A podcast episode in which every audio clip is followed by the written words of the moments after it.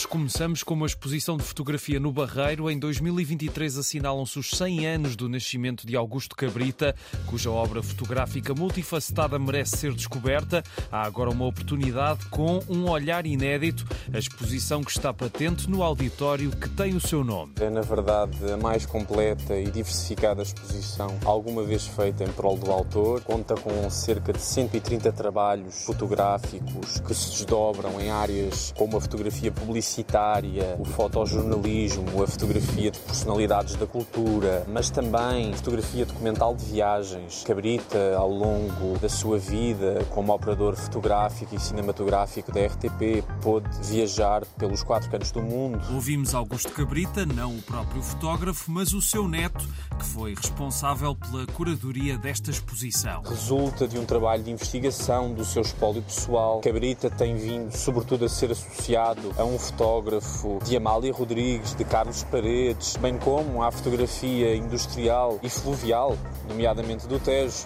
Ora, Augusto Cabrita é muito mais do que isso. Essas representações mais canonicamente associadas ao autor são 15% da sua obra, direi. Portanto, há muito para descobrir deste autor e de facto foi com grande prazer que veio avante este trabalho de dignificação da sua obra. Vale a pena descobrir as várias faces da obra de Augusto Cabrita. Um olhar inédito está no Auditório Municipal Augusto Cabrita, no Barreiro, até 16 de março, de terça a domingo, das 2 às 8.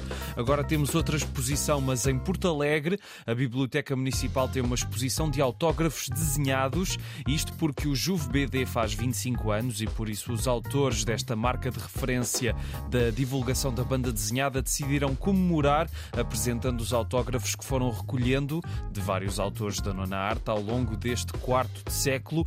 A exposição inaugurou no sábado e estará patente até dia 25, sendo uma maneira de conhecer de perto o traço de autores nacionais e internacionais. A biblioteca está aberta de segunda a sexta, das 10 às 6 e sábados, das 3 às 6. Tenho tantas dúvidas sobre tantas coisas. Temos ainda um ciclo de cinema português em Mafra. A partir de hoje, as segundas de novembro, sempre às nove e meia, trazem propostas do cinema português recente que deram que falar.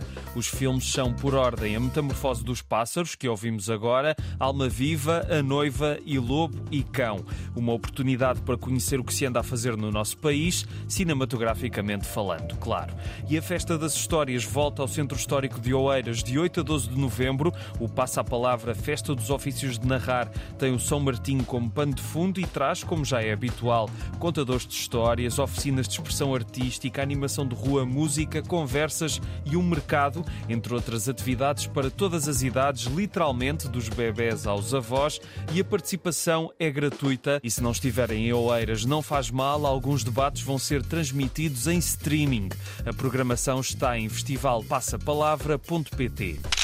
E na Maia podem ver a exposição deste ano do World Press Photo, as histórias do ano contadas por fotografias que fazem parte da principal competição mundial de fotografia jornalística e documental, uma maneira de ver com outros olhos o ano que está quase a terminar. A exposição pode ser visitada de terça a domingo no Fórum da Maia, das 10 às 10 e a entrada é livre. E é tudo por hoje. Um abraço e tenham uma excelente semana.